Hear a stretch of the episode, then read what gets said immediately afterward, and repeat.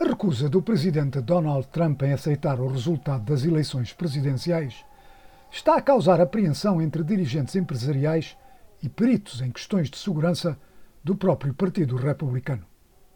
Cem diretores de influentes companhias americanas dos ramos comercial e financeiro assinaram uma carta pedindo à administração Trump para reconhecer a vitória de Joe Biden nas presidenciais. E passamos a citar. Cada dia que um processo de transição ao ordeiro é atrasado, a nossa democracia enfraquece aos olhos dos nossos cidadãos e o estatuto da nação no palco mundial diminui. A carta pede também que o presidente eleito tenha de imediato acesso aos diferentes departamentos do governo federal como parte do normal processo de transição. Impedir recursos e informação vital para a próxima administração coloca ao público a segurança e a saúde do país em perigo diz a carta.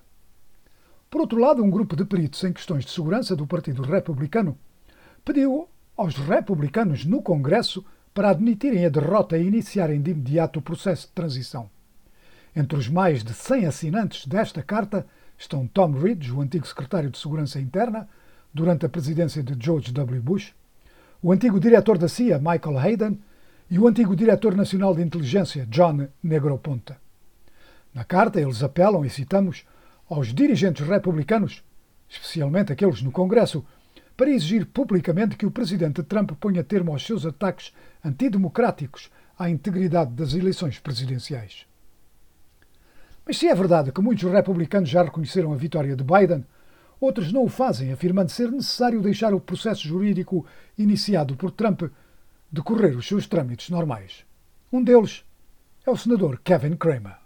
I don't know why we're so easily offended by a, a, president that's carrying out all of his legal options in court, not enhancing, you know, encouraging any riots or burnings of buildings or beating up of, of Democrats coming out of Democratic meetings or events. Não sei por que razão estamos todos ofendidos com um presidente que está a escolher as suas opções legais em tribunal e não a encorajar distúrbios ou a queima de edifícios ou a agressão a democratas. É apenas um processo legal Penso que todos se devem acalmar um pouco, não vejo isto como um ataque à democracia. Todos têm que se acalmar e deixemos que isto se desenrole de modo legal. Vamos estar bem. We'll be just fine. This is these are legal systems. This is these are processes that are in our constitution, in our laws, and they're not just appropriate, but they're really an obligation. Isto são sistemas legais, são processos que estão na nossa Constituição, nas nossas leis. Não são só apropriados, como são uma obrigação para com os milhões de americanos que o presidente Trump reflete. Ele é um reflexo de milhões de pessoas que querem que ele lute até ao fim. Palavras do senador republicano Kevin Kramer, que depois acrescentou, no entanto. Isto tem que ter um fim e, francamente, penso que chegou à altura, ou já passou mesmo o tempo, para se começar uma transição ou cooperar com uma transição. Eu prefiro ter um presidente que tenha mais de um dia para se preparar, se Joe Biden acabar por ganhar isto, mas entretanto o presidente Trump está a exercer as suas opções legais. Meantime, again,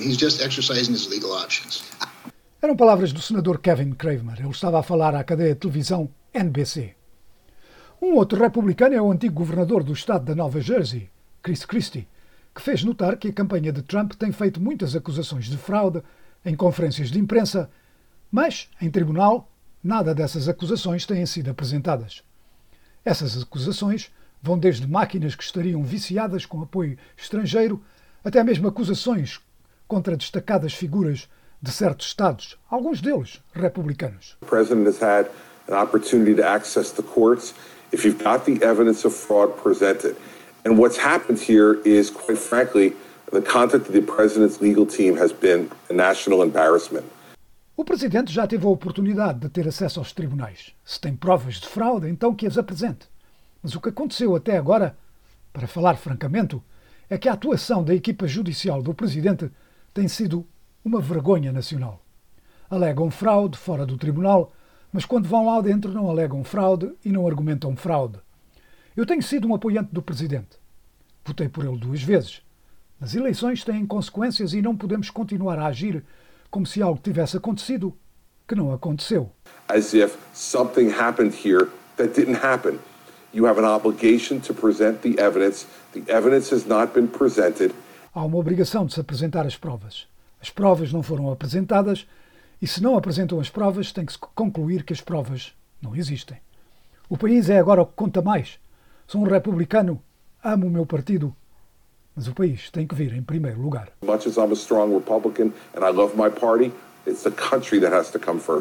Eram palavras de Chris Christie, antigo governador republicano e também antigo conselheiro de Donald Trump durante a campanha eleitoral. O que se vai passar agora é o processo de certificação dos resultados eleitorais pelos diversos Estados. É de prever atrasos por ações da campanha de Donald Trump. Mas caso não surja algo de extraordinário, não num só, mas em vários Estados, o tempo está a acabar.